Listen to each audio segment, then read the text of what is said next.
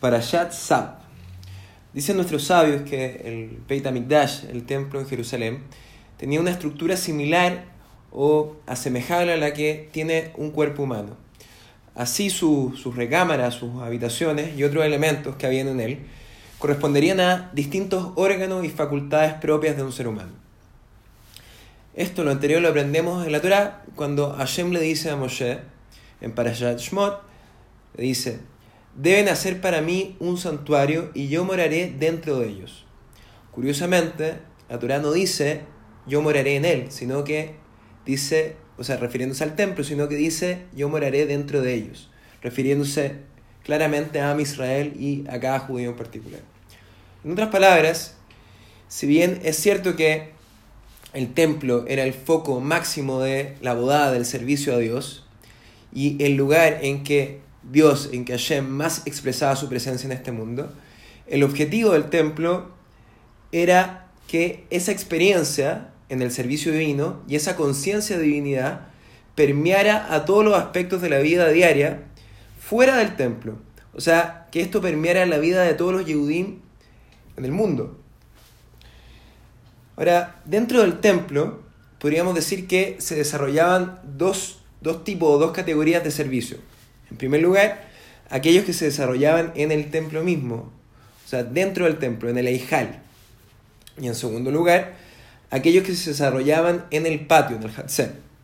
Desde una perspectiva individual o personal, o desde la perspectiva de un ser humano, podríamos decir que también habrían dos niveles. En el primero, y, o más interno, podríamos decir que este dice relación con el desarrollo espiritual de una persona.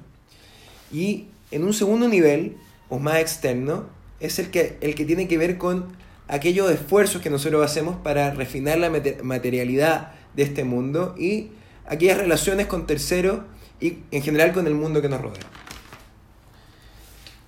De forma intuitiva, la regla general es pensar que la boda, este trabajo personal, debería hacerse desde adentro hacia afuera.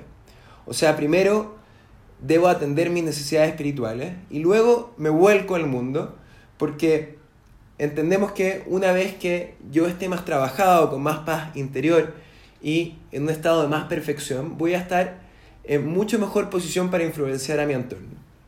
Curiosamente, en el templo era todo lo contrario y se hacía todo al revés.